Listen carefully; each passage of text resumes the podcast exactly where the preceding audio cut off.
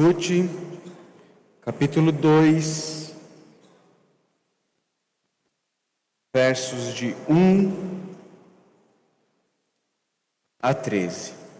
Ouça com fé a leitura da palavra de Deus. Noemi tinha um parente por parte do marido. Era um homem rico e influente. Pertencia ao clã de Elimelec e chamava-se Boaz. Ruth, a Moabita, disse a Noemi: Vou recolher espigas no campo daquele que me permitir. Vá, minha filha, respondeu-lhe Noemi. Então ela foi e começou a recolher espigas atrás dos ceifeiros. Casualmente, entrou justo na parte da plantação que pertencia a Boaz, que era do clã de Elimeleque. Naquele exato momento, Boaz chegou de Belém e saudou os ceifeiros. O Senhor esteja com vocês. Eles responderam: O Senhor te abençoe. Boaz perguntou ao capataz dos ceifeiros: A quem pertence aquela moça? O capataz respondeu: É uma moabita que voltou de Moabe com Noemi. Ela me pediu que a deixasse recolher e juntar espigas entre os feixes, após os ceifeiros. Ela chegou cedo e está em pé até agora. Só sentou-se um pouco no abrigo. Disse então Boaz a Ruth: Ouça bem, minha filha. Não vá colher noutra lavoura, nem se afaste daqui. Fique com minhas servas. Preste atenção onde os homens estão ceifando e vá atrás das moças que vão colher. Darei ordem aos rapazes para que não toquem em você. Quando tiver sede, beba da água dos potes que os rapazes encheram. Ela inclinou-se e, prostrada, rosto em terra, exclamou: Por que achei favor a seus olhos, ao ponto de o Senhor se importar comigo, uma estrangeira? Boaz respondeu: Contaram-me tudo o que você tem feito por sua sogra depois que você perdeu o seu marido, como deixou seu pai, sua mãe e sua terra natal para viver com um povo que você não conhecia bem. O Senhor lhe retribua o que você tem feito. Que seja ricamente recompensada pelo Senhor, o Deus de Israel, sob cujas asas você veio buscar refúgio.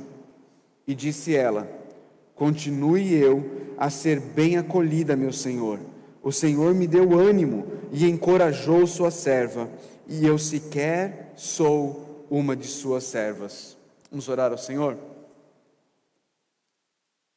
Pai amado, nós estamos diante da tua palavra e nós reconhecemos diante do Senhor que precisamos de ti, Deus. Reconhecemos que precisamos que o Senhor nos capacite a entender o texto a aplicar o texto para as nossas vidas, para que possamos de fato sermos transformados pelo poder da tua palavra, Deus. Senhor, usa o teu Santo Espírito em nossas vidas nessa noite. Nos capacita, uh, usa o teu Santo Espírito para que ele de fato nos ajude, nos capacite a ver a, a tua palavra e ver as maravilhas da tua palavra, Deus. Por favor, nós não queremos sair daqui como entramos nós não queremos ter aqui apenas um exercício ah, frio, vazio, humano, mas nós queremos de fato, Senhor, sermos transformados pelo Evangelho pregado aqui em Ruth, Deus. Nós oramos isso em nome de Cristo Jesus. Amém. Queridos, nós estamos estudando o livro de Ruth. Semana passada nós começamos esse estudo ah, olhando para a história de Ruth e para o fato de que Ruth ah, está dentro do contexto do tempo dos juízes, um tempo em que cada um fazia o que achava certo aos seus próprios olhos. Nós vimos como Elimeleque, aquele cujo nome significa significa o que mesmo?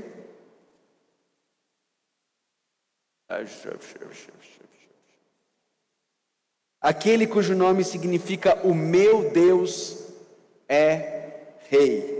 Elimeleque, aquele cujo nome significa o meu Deus é reis, pega a sua família e tira a sua família da terra deles, que era Belém, e leva essa família para Moabe. a gente viu semana passada que Belém significa a casa do pão, mas estava tendo fome na casa do pão.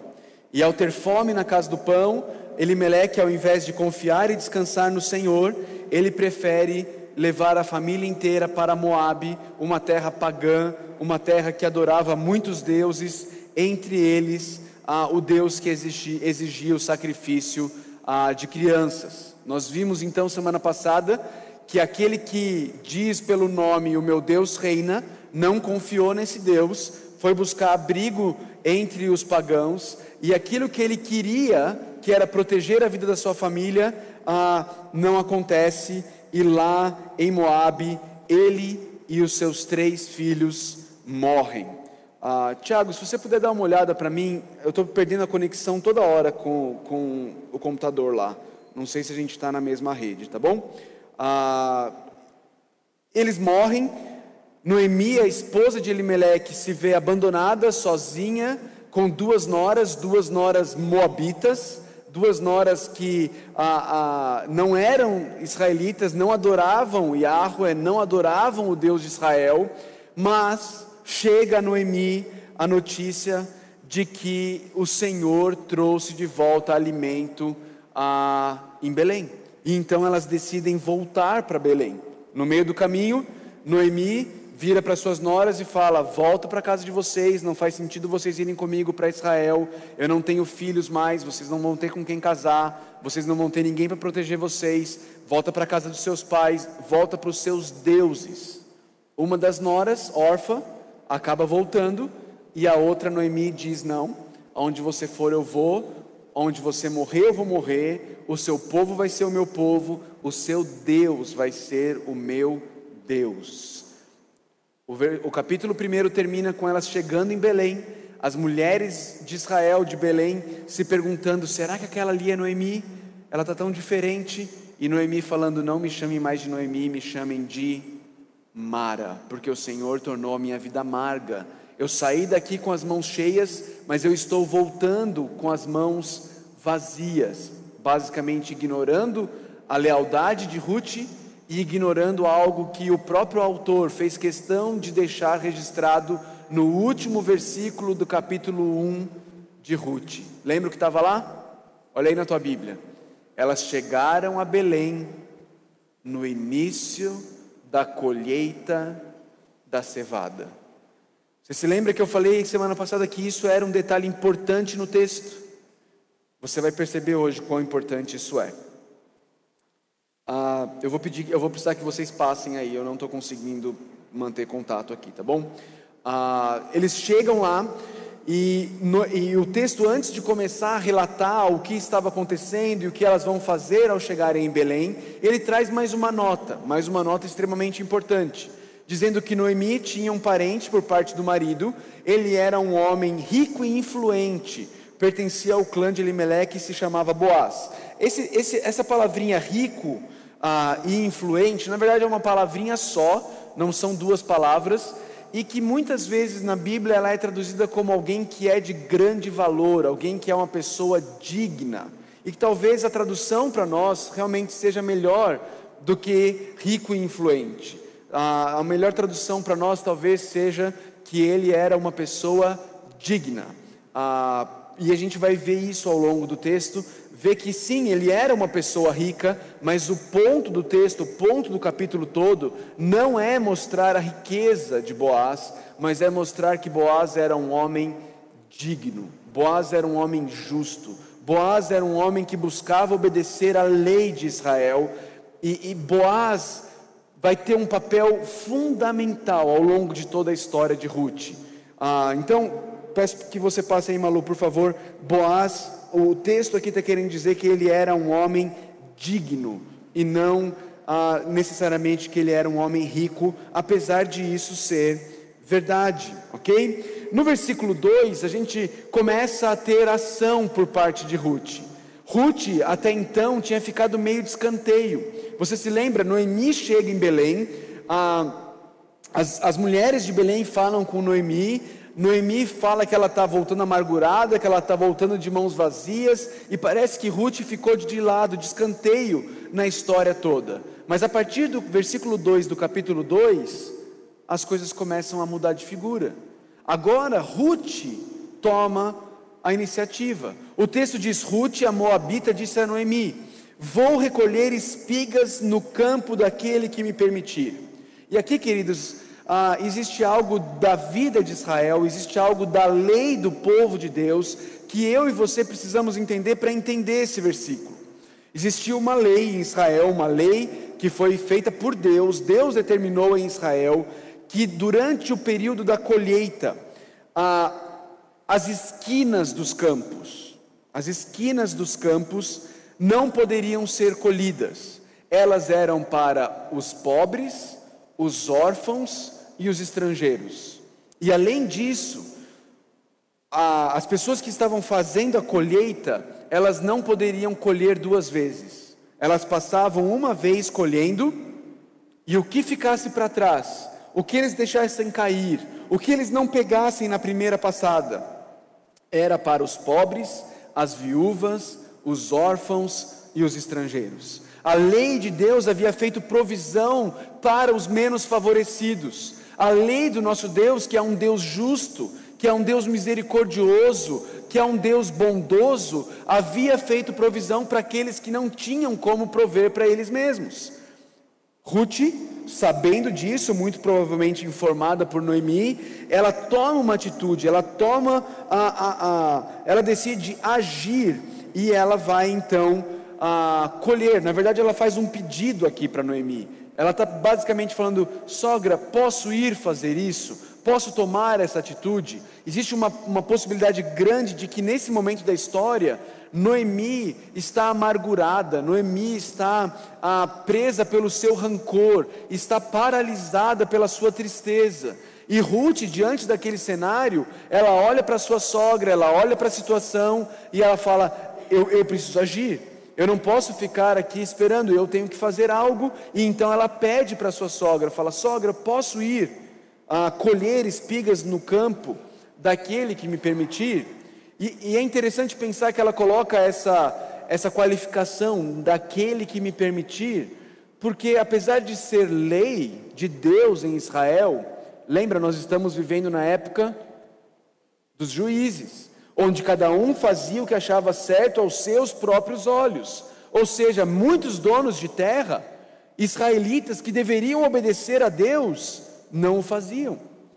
Não permitia que ninguém colhesse, que os pobres, as viúvas e os estrangeiros colhessem as esquinas do campo, e não permitia que eles colhessem atrás daqueles que estavam colhendo para ele, ok? Então, ciente disso, ela diz: daquele que me permitir. Era um direito dela.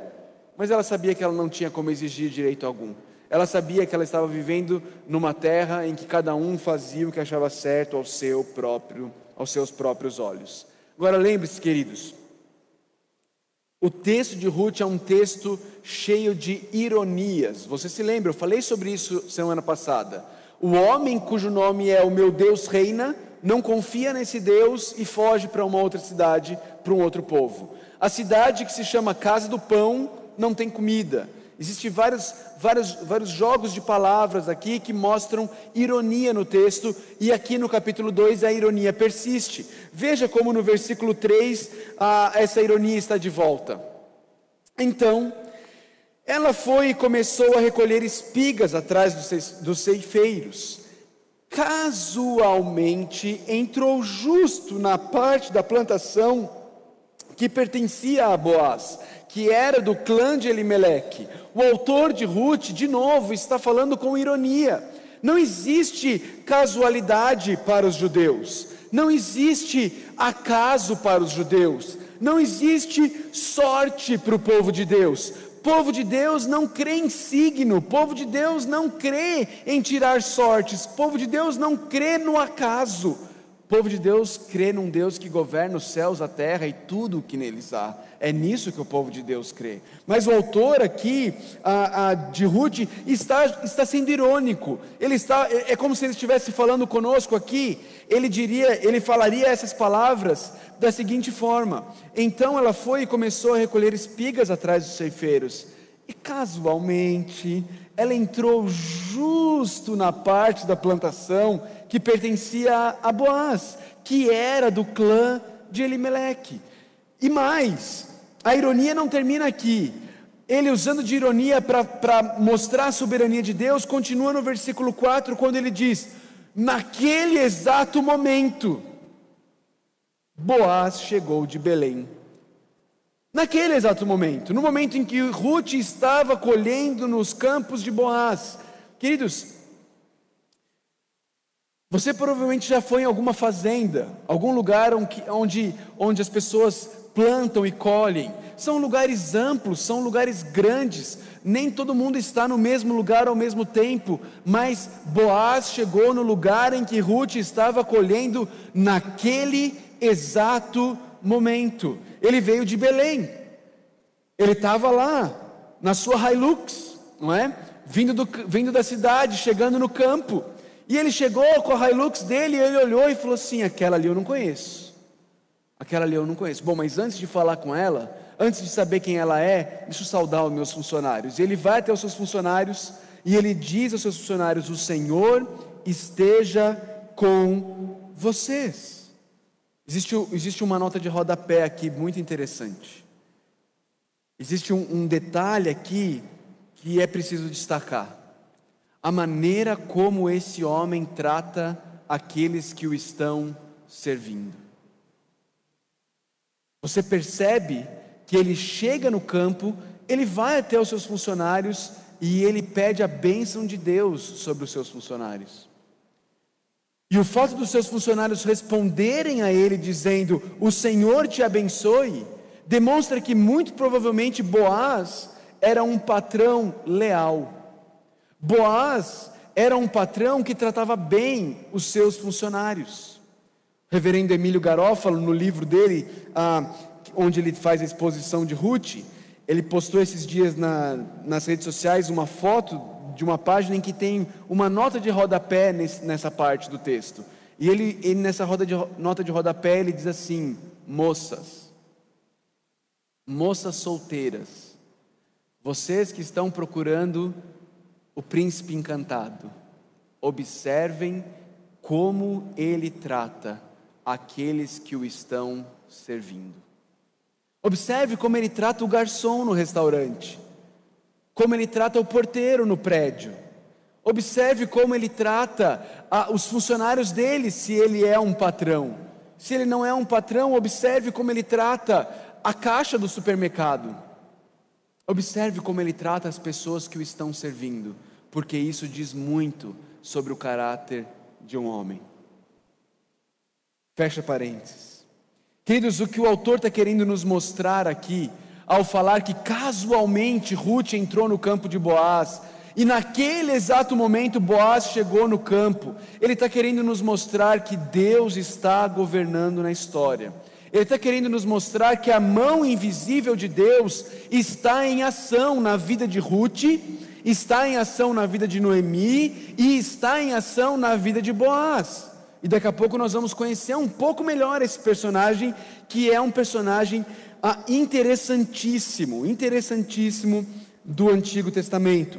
O texto diz então que naquele exato momento Boaz chegou de Belém, saudou os ceifeiros, ah, e isso demonstra o temor dele a Deus, isso demonstra ah, que ele temia a Deus e ele trazia Deus para o seu dia a dia, Deus era parte da vida de Boaz, ele contava com a amizade, o respeito daqueles que estavam debaixo da sua autoridade.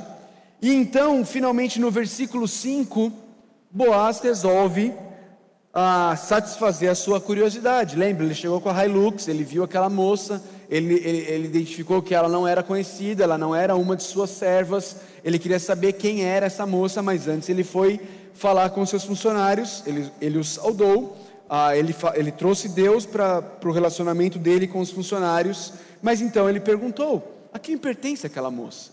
A ideia dessa pergunta é: ela é filha de quem?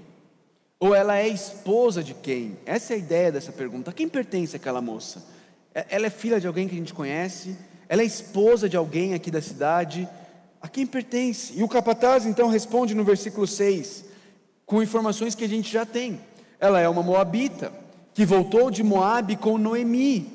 Ela me pediu que a deixasse recolher e juntar espigas entre os feixes após os ceifeiros. Lembra como diz a lei? Os ceifeiros vão à frente e essas pessoas carentes vão atrás colhendo o que os ceifeiros ah, deixam para trás.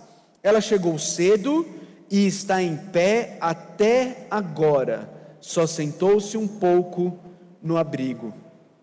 Interessante, não é? A atitude de Ruth. Deus está agindo, Deus está governando a história, ela confia em Deus, e nós vamos ver isso ah, mais para frente nas palavras até do próprio Boaz, reconhecendo que Ruth confia em Deus. Mas a confiança de Ruth para com Deus não a torna preguiçosa, não a torna leniente, não a torna displicente. Pelo contrário, a confiança dela em Deus a impulsiona para levantar cedo, sair, começar a trabalhar de manhãzinha e ficar o dia inteiro trabalhando, no trabalho duro, colhendo espigas,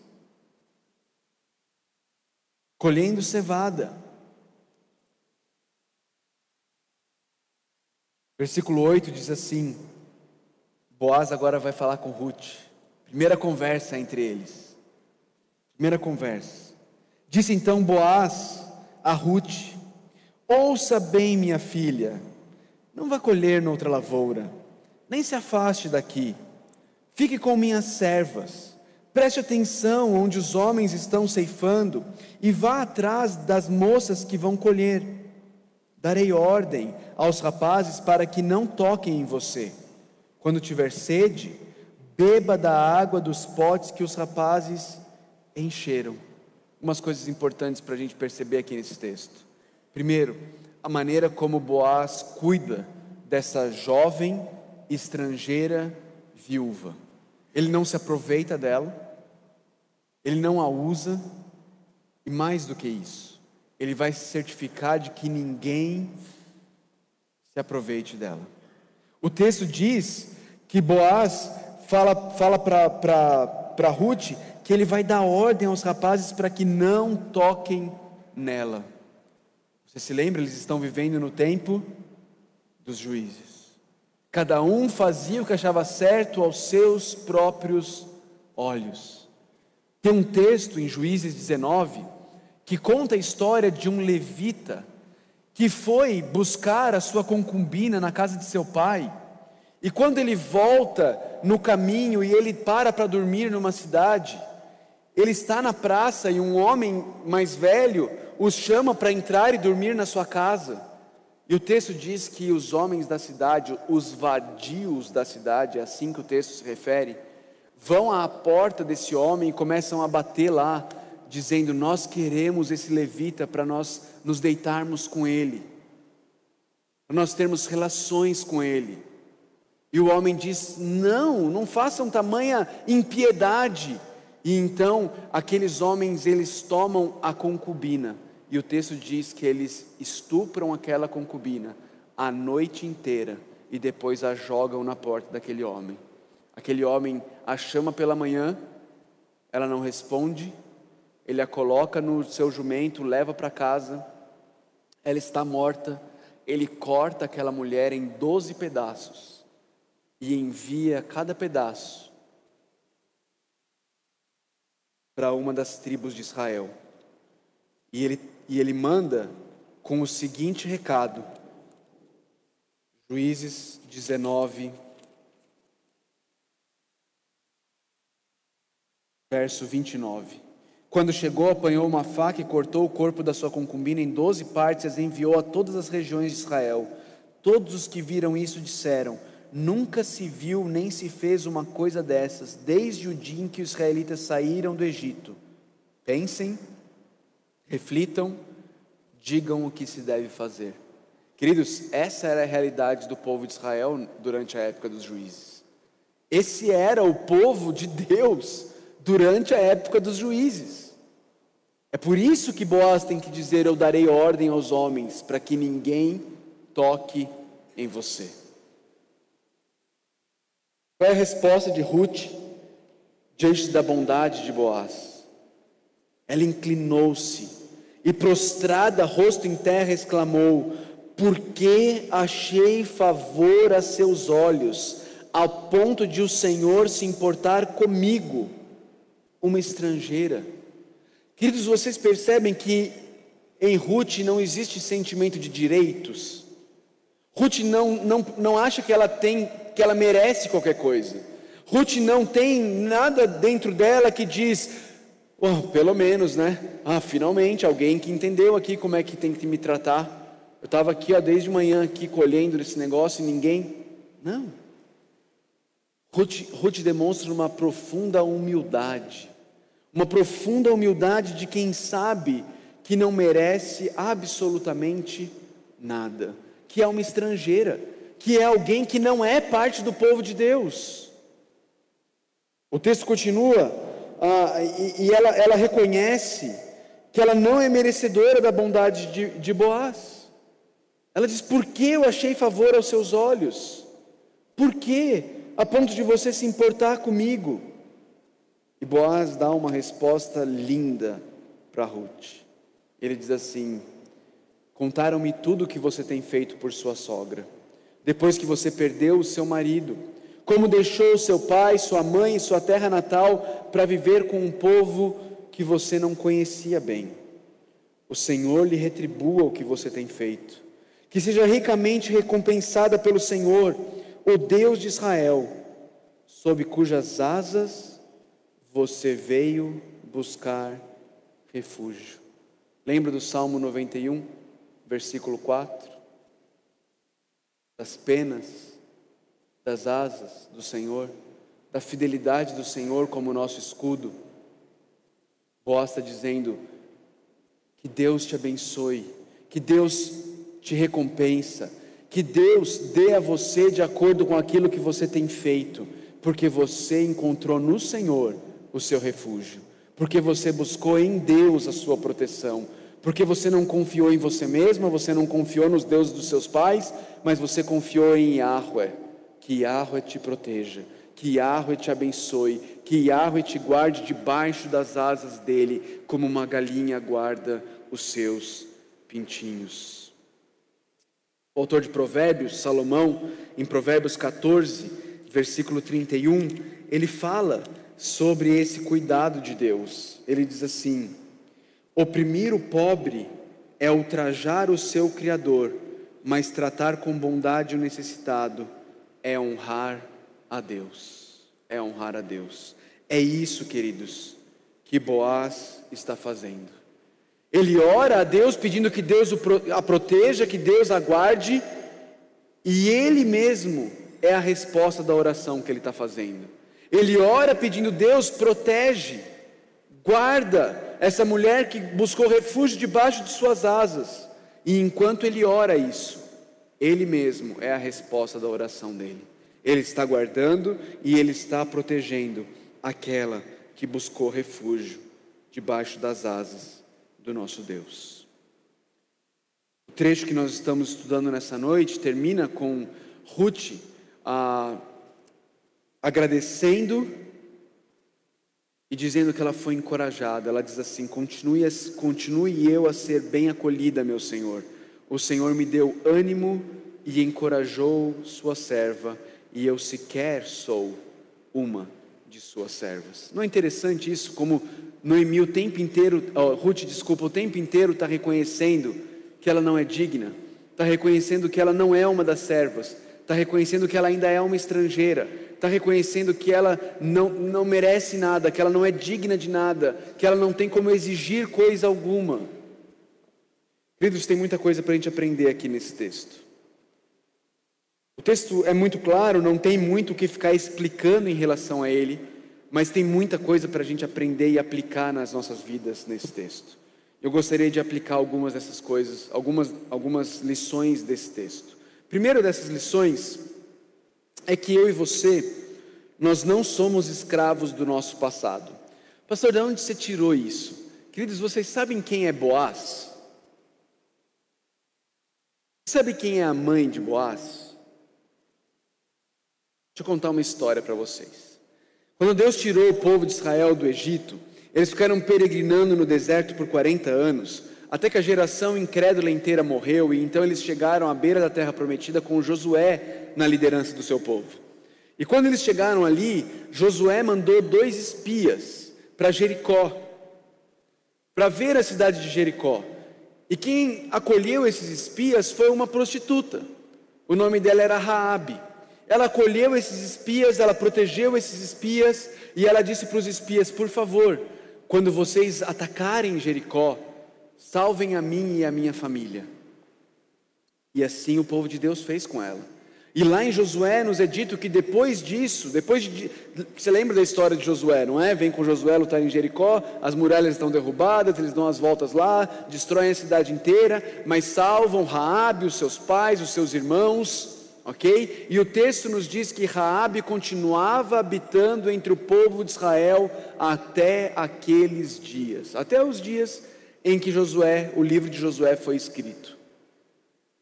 Raabe conheceu um homem em Israel, a prostituta Raabe, que foi transformada pelo Senhor. A prostituta Raabe conheceu um homem do povo de Deus, casou-se com ele e teve um filho. E o filho de Raabe é Boaz. O filho da prostituta que Deus usou para proteger os espias e permitir que ele desse a terra prometida ao povo dele. Por que eu estou dizendo que nós não somos escravos do nosso passado? Pensa se Boaz não tinha tudo para ser um pervertido. Pensa se Boaz não tinha absolutamente tudo para ser um homem sem valores, um homem sem dignidade, um homem que aprendeu a, a, a, dar jeitinhos e a ganhar as coisas e a usar os outros, afinal de contas, a mãe dele foi usada por outros. Mas, queridos, eu e você, nós não precisamos ser escravos do nosso passado. Assim como Boaz, o nosso passado pode ser redimido. Não importa, filho de quem você é. Não importa se você foi uma prostituta como Raabe. A graça do nosso Deus, ela é infinitamente maior do que os nossos pecados. E ela é capaz de nos transformar e de nos libertar e nos fazer e nos fazer pessoas novas, pessoas que agora são usadas por Deus para a glória de Deus e para o bem do povo de Deus. Queridos, ah, o autor aqui de Ruth ainda não ah, descortinou completamente quem é Boaz. E eu acho que eu ainda não devo descortinar completamente. Mas ele é filho de Raabe. Ele é filho da prostituta Raabe. E ele é o homem que Deus está usando para redimir Ruth. Para resgatar Ruth. Ele é o homem que Deus está usando para solucionar o problema de que não havia rei em Israel. E por isso cada um fazia o que achava certo aos seus próprios olhos. Israel precisava de um rei.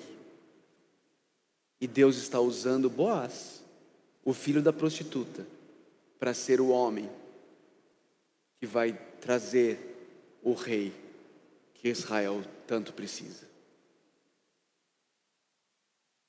Uma outra aplicação aqui, queridos, é que eu e você nós não somos escravos da nossa cultura. Como a gente leu ainda há pouco, Israel vivia em plena devassidão.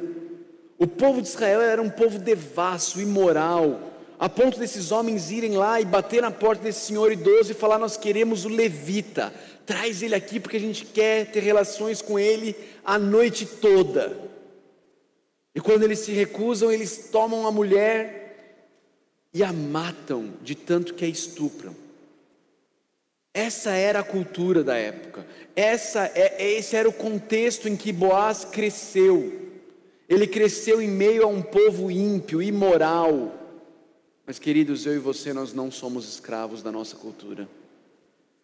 O fato de eu e você vivermos numa cultura ímpia, numa cultura imoral, numa cultura em que a imoralidade sexual reina e é a norma, numa cultura em que o jeitinho é a norma, é o padrão, numa cultura em que levar vantagem em tudo é o padrão. Eu e você não somos escravos da nossa cultura. Nós podemos ser transformados e redimidos pelo sangue do Senhor Jesus Cristo e assim sermos contra culturais sermos pessoas que estão nadando contra a maré, não pela nossa força, não porque somos bonzinhos, não porque nós somos melhores do que os outros, mas porque nós somos redimidos por Cristo, porque nós somos transformados por Jesus, porque a nossa cultura não é a de Caldas Novas, ela é do reino dos céus, porque nossa cultura não é a brasileira, mas é a do reino dos céus. Queridos, eu e você não precisamos ser escravos da nossa cultura. Terceiro, Queridos, Deus derramou graça sobre a sua vida, para que você seja canal gra da graça dele sobre a vida dos outros. Veja a história de Boaz. Boaz era filho da prostituta. Quando Raabe chegou ah, entre o povo de Deus, ela era simplesmente a prostituta estrangeira que Deus havia ah, preservado e poupado a vida. Mas Deus abençoou Raabe Deus abençoou a família de Raabe a tal ponto que a gente chega na história de Ruth e descobre que o filho de Raabe, eu iria falar que ele é o rei do gado, mas não, ele é o rei da cevada, não é? Ele está lá cheio de plantação, cheio de funcionários, pessoal colhendo para ele. Mas ele não vê aquilo que Deus deu para ele como algo para ele, para ele ser uma, uma poça ele vê como, como algo que ele precisa ser um conduíte, ele precisa ser um funil. Passa por ele e vai abençoar outros. Vai abençoar, inclusive, Ruth, a estrangeira.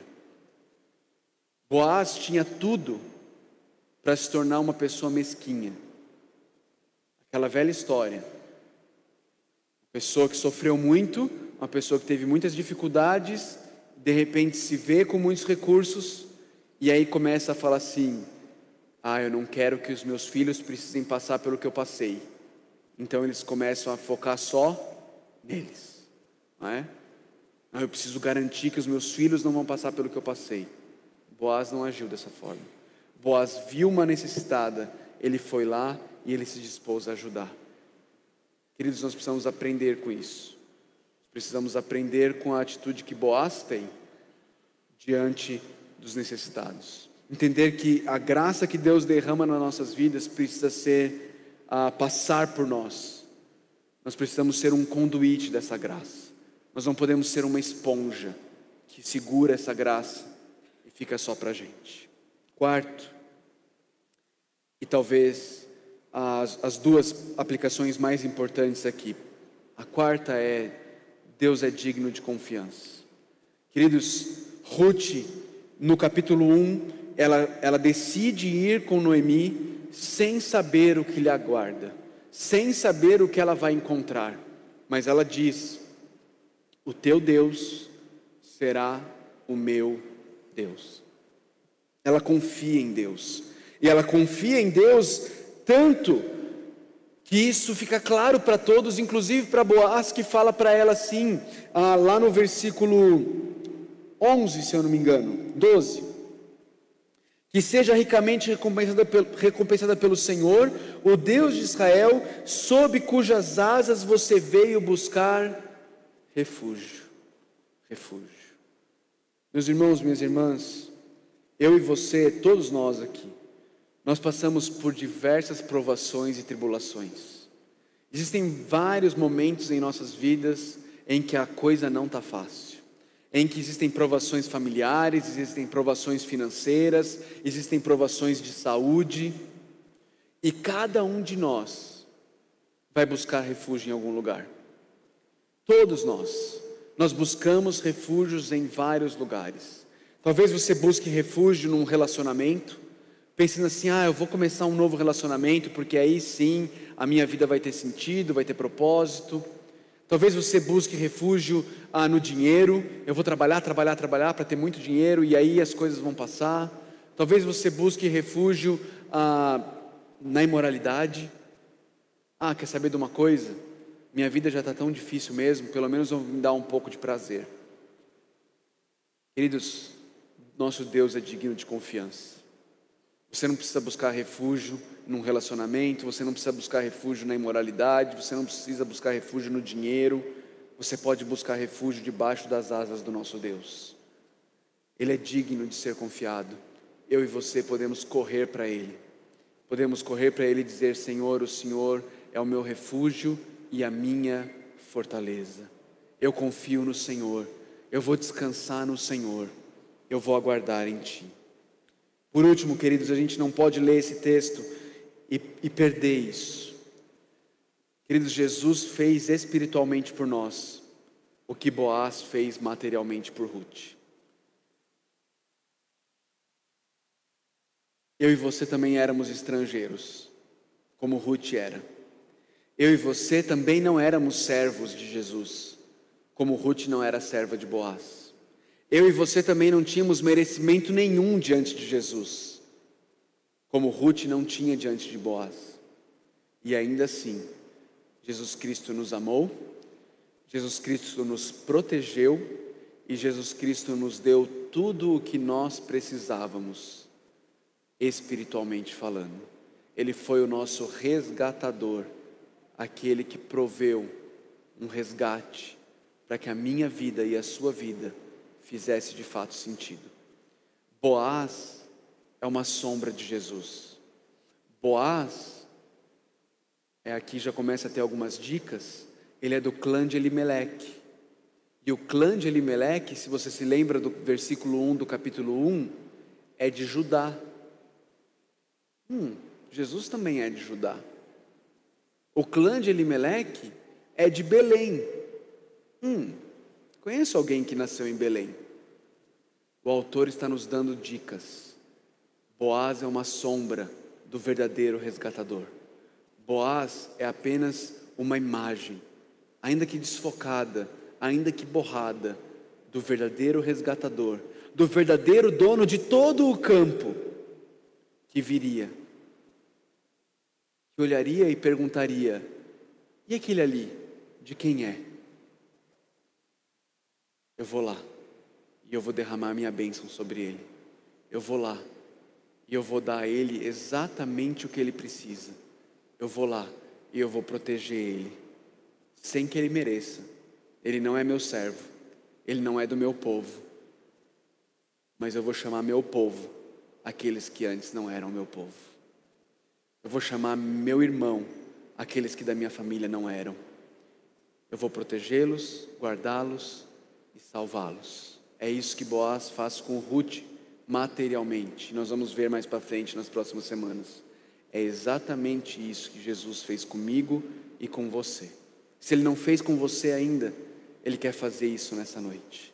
Ele te chama a fazer como Ruth, se prostrar diante dele e falar: por que eu? Por que eu? Por que o Senhor está demonstrando tamanha bondade para comigo? Eu sou estrangeiro, eu não sou seu servo. E você vai ouvir Jesus Cristo dizendo para você nessa noite: Eu quero te chamar para que você venha e eu te coloque debaixo das minhas asas, como a galinha coloca os seus pintinhos debaixo das suas asas. Eu quero ser o seu resgatador. Eu quero ser o seu Senhor. Eu quero ser o seu pastor. Para que você seja a minha ovelha. Para que eu guarde você. Para que eu cuide de você. Para que eu te salve da sua vida miserável. Foi exatamente isso que Boaz fez com Ruth. É isso que Jesus quer fazer comigo e com você. Nos levando para a família dele. Vamos orar. Damos, Senhor. Graças te damos pela tua imensa bondade. Graças te damos porque o Senhor é digno de confiança. Graças te damos porque em nossas fraquezas o Senhor é forte. Graças te damos porque em nossas provações o Senhor nos protege, o Senhor nos guarda. Graças te damos porque, sem perceber, as suas mãos nos guiam até o campo de Boaz. E ele chega lá, bem na hora que a gente precisa que ele chegue. Obrigado, obrigado, Deus. Obrigado pela tua providência. Obrigado porque o Senhor está agindo em todas as coisas, mesmo quando nós não conseguimos ver. Mas o Senhor está agindo em todas as coisas para o bem daqueles que amam o Senhor, daqueles que são chamados segundo o teu propósito. Obrigado, Pai. Dá-nos fé, Senhor. Enche o nosso coração de fé. Não permita irmos buscar provisão, segurança, significado nos nossos pais, na nossa terra, nos nossos deuses. Mas nos ajude a confiarmos em Yahweh, o Deus leal de Israel, o Deus que é fiel, mesmo quando nós não somos.